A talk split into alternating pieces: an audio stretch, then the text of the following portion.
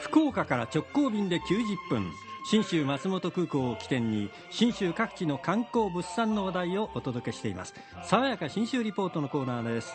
スタジオにはいつもの通り中島理恵リポーターです。中島さんおはようございます。おはようございます。おはようございます。え今日は信州松本空港について小1時間ほど北に登っていきました、うん。大町市の特産をご紹介しようと思うんですが、一つ目は北アルプスの眺めなんです。うん。へえ北アルプスの真向かいから見るだけじゃなくって、向かい側の山のちょっと奥に入ったところからもすごいいい場所があると聞いて行ってまいりました。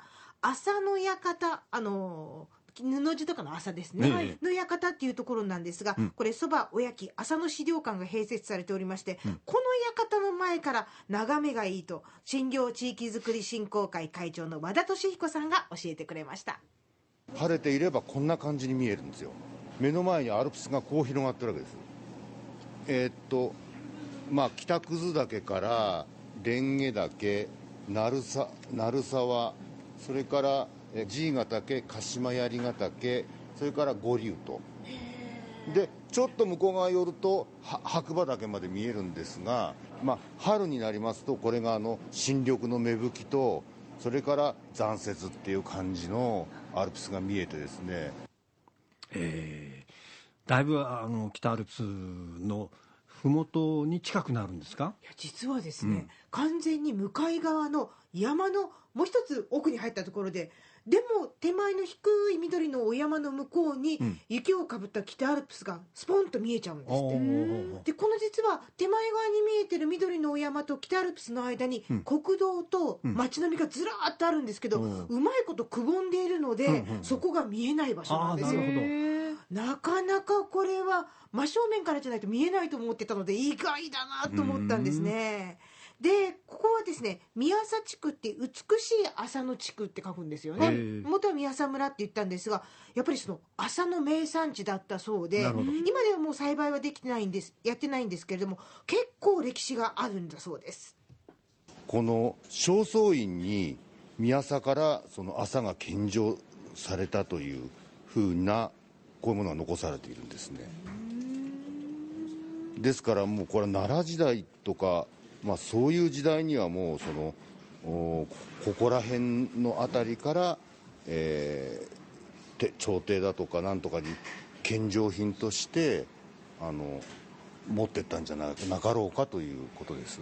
えー。奈良時代から。そうす。ごいですね。奈良の正倉院にええ収められてるうんそういったこう歴史的なものとかあの麻って革を使って糸にして、まあ、ここで麻袋の原料だとか、うん。麻縄の元になってたそうなんですがそういった製品がどんなものに使われてたかという生活文化も学べるその麻の資料館っていうのがあってなかなかね見てて楽しいんですよ。うん。で今は麻じゃなくてそばの産地でもあるので実はこの麻の館そばの美味しい場所でもあるのでですね。そういった楽しみもある場所なんです。大町市の三間地区というところ。宮佐っていうね宮佐地区。はい、はい。あと美しい朝の宮宮佐佐地区ね。の新行地区なんですね、うん。はい。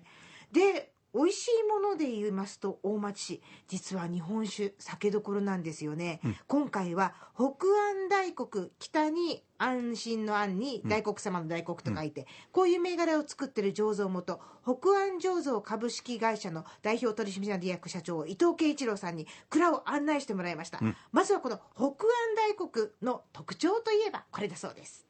あのうちはまあ創業以来ですね非常に米どころであり、えーやっぱりそのお米の美味しさを表した酒造りっていうのがまあコンセプトにあってですんで本当にあの米のうまみっていうのがしっかり感じられる酒をもう創業以来作っててだから単純に甘口辛口でいうと甘口のタイプのお酒がほとんどです。ええ甘口のお酒ってね昔多かったんだけど今だいぶ少なくなりましたけどね、うん。でもね北安大国の甘口って、ううんわ甘いねとかじゃなくって、うん。柔らかいねっていう感じの甘さなんですよね。ねそれでコクがあるお酒でですすよよね。ねだから冷やでもいいし缶をつけても美味しいしっていうお酒なんですが、あのお二人にアルコール入りをここで飲ませるわけにはいかないので、うん。ちょっとお米の雰囲気を感じていただこうと甘酒をお持ちしましたのでよかったら、北安大国の、まあ、麹の味わいというか、うん。お米の味わいぜひ一口はい。味わっていただければと思います。じゃあいはい。えー飲む点滴あそう言いますよね。な、うん、あーえー、なんというかお米の味がとろっとした感じが美味しいですねこれ。うん。ベタ甘くなくて割と爽やかめでしょ？そうそう爽やかめ。で香りがすごくいいですね麹の、そうなんですよ。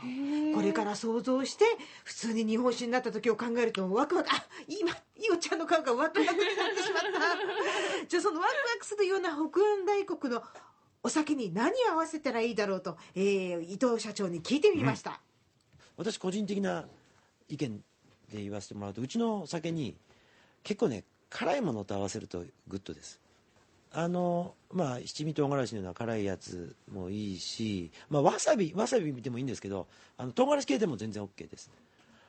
あのこれ私の持論ですけどカレーライスの福神漬け効果みたいな。ええ。カレーライスのあの辛いやつに甘い福神漬けって合うじゃないですか。あんな感じです。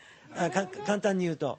スパイシー辛いものに甘いおあさお酒を合わせると非常にこう合うんですよ、うん、なるほどね、えー。わかりやすい例えですね。もう実は伊藤社長ほとんど僕お酒飲めないんですけどっておっしゃるんですあそうねなんですか。そう、ええ。だからこう固定観念とかこういう合わせだよねっていう決まりにとらわれず、新しい美味しい組み合わせをいろいろ考えつかれるんだろうなと思いました。うん。で北安大国やっぱり大町の美味しいお水地下水北アルプスの伏流水が地下水になって出てきてるんですけど、ここがやっぱり特徴だ大事だと伊藤社長おっしゃるんです。地下水のいいのは一つはあの微生物の発酵でできてるものでで、まあ、その水質にもよるんですけどいい水はそのうちの場合だったら非常にいい水だものであっていうかうちっていうか大町の水は非常にいい水だもので結局その酵母の発酵に対して非常にいいそういう生物が微生物がまず配合されてるのが一つとそれとね地下水っていうのは大町の場合だと大体1年間続いて13度です。夏場でも13度冬場でも13度。で温度が一定だと実はあのお米を洗ったりとかですねするときにお米を水につけて米に水を吸わせるんですけどあの温度がバラバラだと吸う水の率が変わるんですよ。ええ。ですんで1年間13度なら13度だと同じ風に吸ってくれるもので非常にその後の工程がやりやすい。なるほどね。うん。生産の安定にもつながってるどね。水の質もそうだし温度もやっぱり大事だってことですね。よくわかりました。そうなんですよ、うん。ぜひぜひ大町の美味しいもの素敵な眺め楽しんでいただきたいと思います。大町市への旅の玄関口も信州松本空港になります。福岡空港から信州松本空港まで FDA 富士ドリームエアラインズの直行便がたった90分で1日2往復で結んでます。ぜひひとっ飛びしてお出かけください。大町っていうとあの黒部峡谷に行くときにあそこを通って行った思い出がある黒んです。部ダムの玄関口でもあります。そうでしょそうですはい、もう50年ぐらい前の話ですけどね。今年行くべきかもです、ね。トロリーバスがね、うん。今のスタイルは最終年度なんです今あ年はそうなんですか、はい。あ乗り継いで乗り継いでね。でもよね。うん。大町ではい。いっぱいやっていきたいもんですな。ぜひぜひ。中島理恵さんでした爽やか新州リポートでした。